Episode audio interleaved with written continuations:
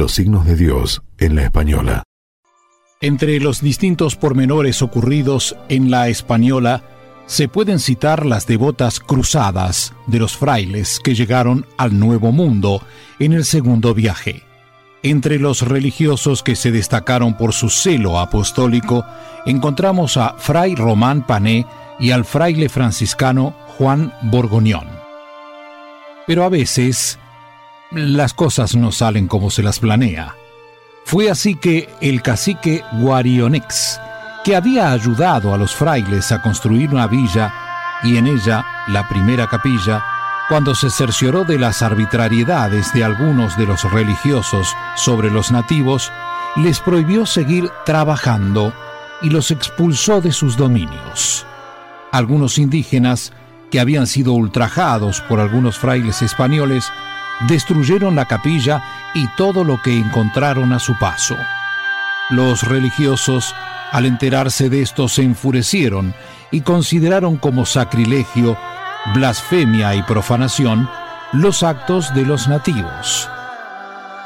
En tanto, el adelantado, al enterarse de lo ocurrido, temió que los frailes lo denunciaran a la Inquisición si se oponía a dar castigo a los culpables.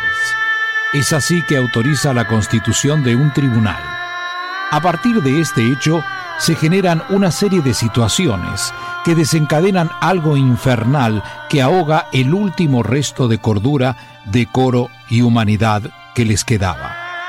Pero también hubo un hecho que marcó a muchos hombres de fe, quienes vieron como un milagro lo que ocurrió.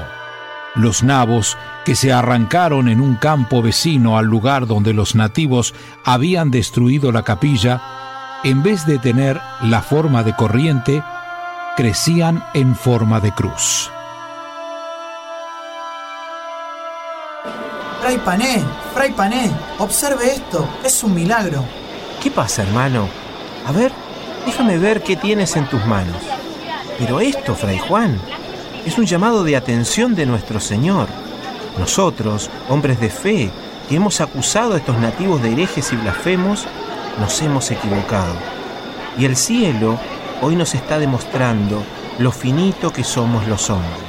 Nos dejamos llevar por nuestra sed de ambición y falsa religiosidad.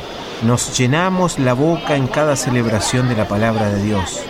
Y al partir el pan del amor de nuestro Señor, verdaderamente no creemos en nada, ni siquiera en el Evangelio.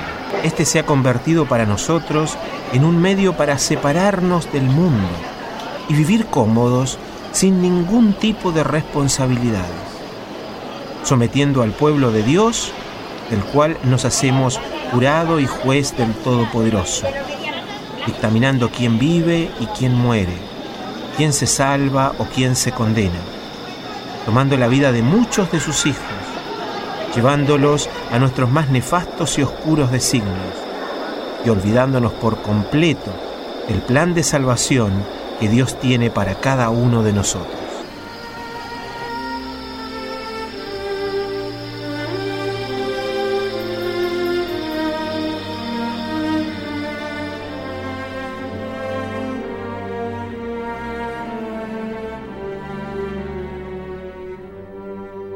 El cielo estaba llamando la atención a aquellos cristianos bautizados que, en el nombre de Dios y de la Iglesia, habían perdido toda actitud de misericordia y de piedad hacia su prójimo en el nuevo mundo.